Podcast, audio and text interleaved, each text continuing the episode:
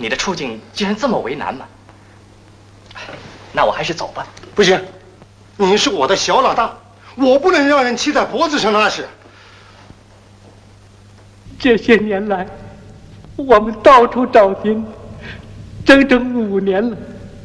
魏伯伯，当初你把我背过封锁线，今天我就是死，也要把你从这里救出去。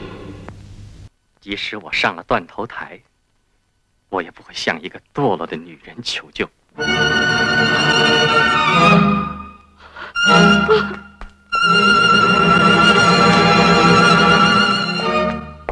呃，是看着梁老师电影长大的，举手我看一看。我没看过，一半一半，一半一半，从来没看过的，never。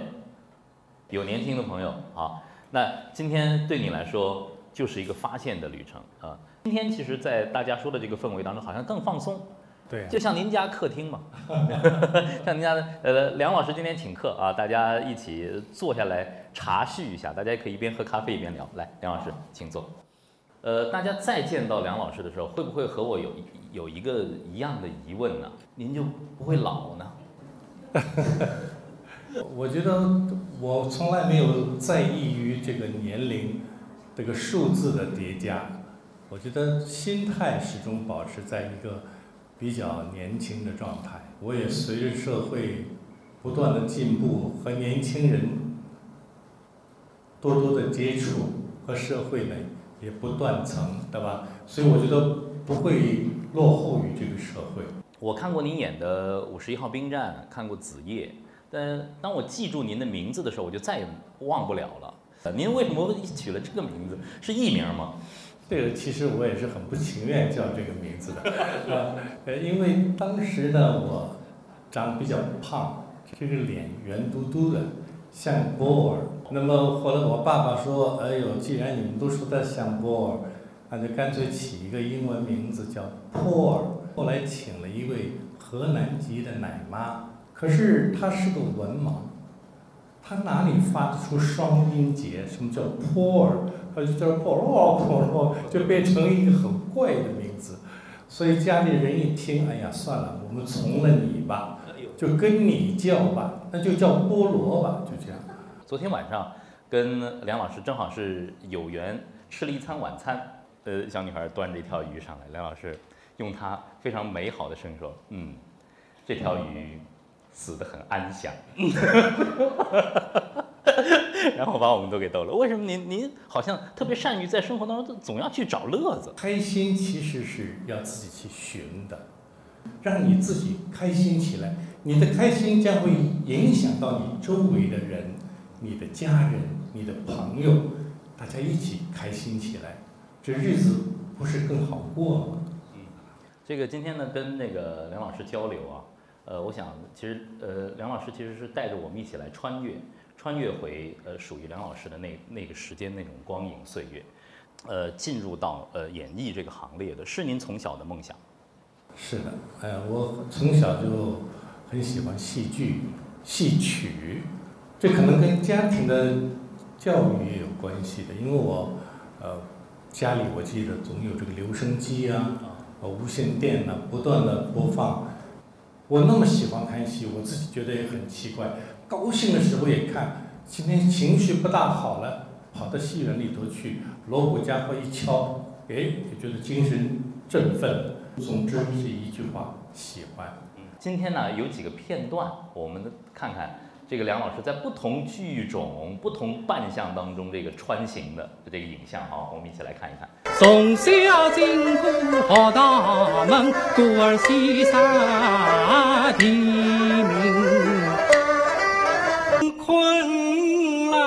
梦里想，只与命口比瓦里口。戏曲对呃，您做影视演员会有帮助吗？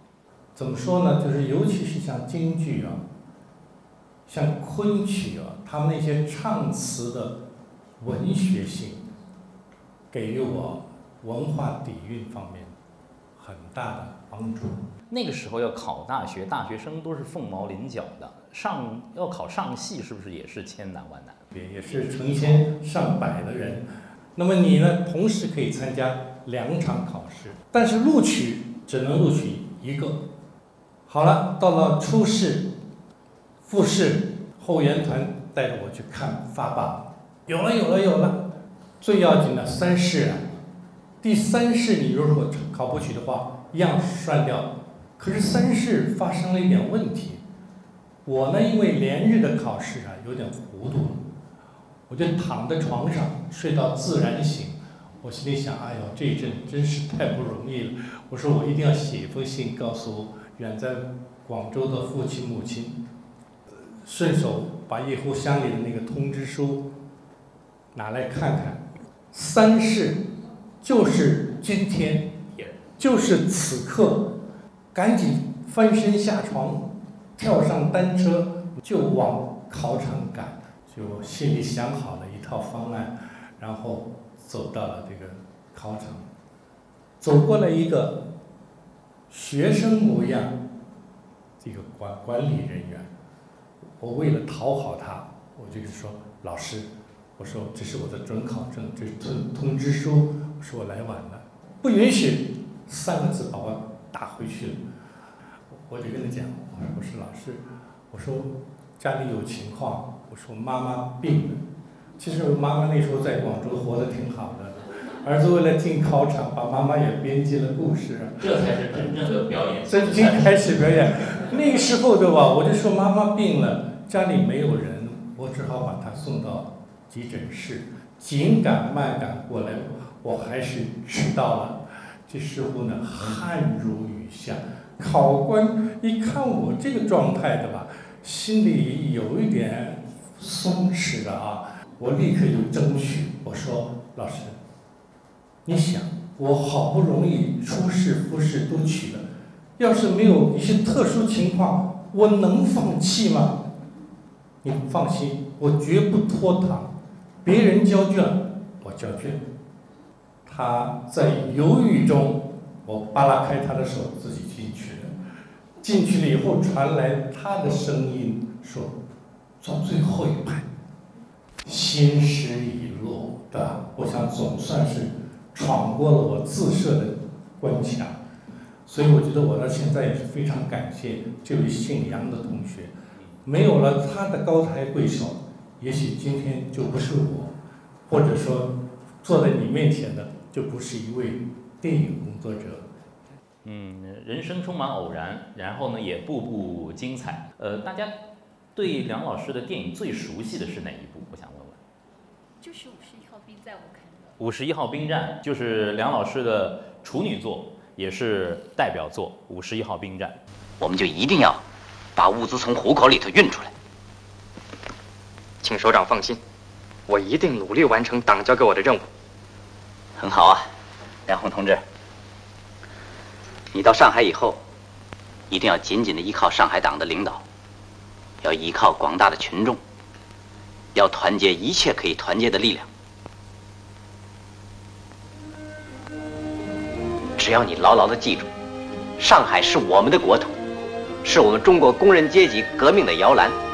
是我们党的诞生地，那你就会有力量战胜所有的敌人。梁红身上，他应该他是一个战士，他是当兵的，呃，而且呢，他得有那种江湖气在里头。但您身上又是一个传统的这文人、知识分子的样子，其实和您本身是有巨大差距的。是，所以这个这个角色对于我来讲是难度是比较大的，因为他本身是一个军人，他又是被派做。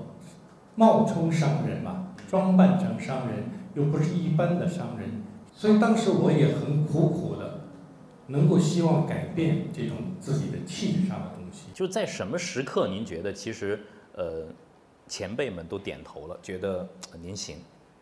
这个戏排练了以后，我们几个厂长都来了，看了以后，立刻就开了一次会议，没有避开我。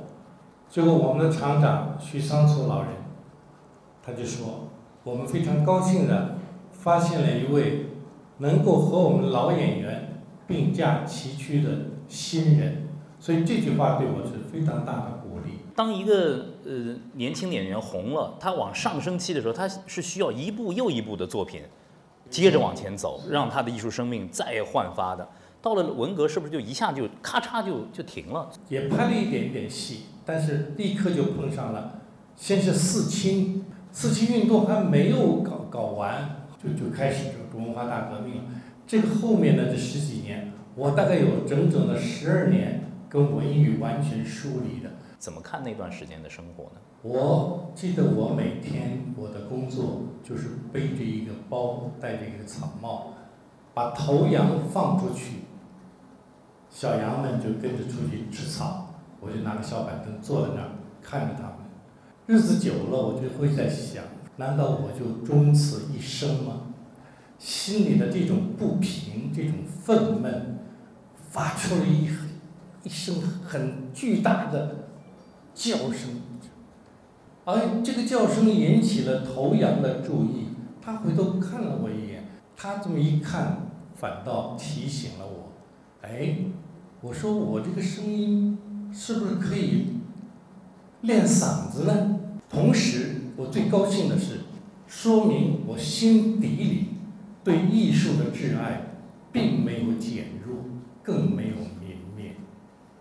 当然，唱到高兴的时候，看了那些羊，我心里在想：如果这些羊不是羊，而是人，那该有多好啊！嗯，呃，刚才这个呃梁国老师讲这段的时候，我觉得非常非常的动情啊，在人生的至暗的时刻，呃，心中的那团对于文艺的热爱的火没有灭。人生就有希望，就有梦想。让我们把掌声送给在至暗时刻的梁国荣。这个我迫不及待的还想给你讲一个小故事。六九年的春节马上临近了，我们饲养场开会讨论去留的问题，谁来值班？我看一看周围的所有的人，都是有家眷，所以我还是单身。我说我留下吧，他们说好啊，你留下，但是有一个情况你要知道，什么情况？有一头母羊怀孕，它的预产期就在春节的那个几天。你要给羊接生啊？就是给羊接生嘛。是大年三十儿三点钟，我对他说。你还是自己生吧，不然我要请你吃刀子了。一直等到三点半，奇迹终于没有出现。拿起了一把刀，这么深深的一剜，哎呦，这手都来不及退出来，一个热乎乎的像胎包啊，就掉下来了。这个母羊就不断去舔它，里头那个瘦骨嶙峋的小羊。居然过了一会儿就支起他那个瘦骨嶙峋的身体，而且他四处寻找，眼睛都没有张开哦，他寻找母乳。等到我再一回头看啊，哎呦，找到了，他在吸吮母亲的乳汁，只听到那个母羊舒缓的叹了一口长长的叹息。那时候，我觉得我的眼睛，这个镜片都模糊了。我说我，在这么一个深夜里，啊，被这个一对健康的羊的母子所感动、所震撼。所以通过这个故事，我自己也在寻思。哦，我说如果我像一开头拍的那个电影，变成万人瞩目的明星。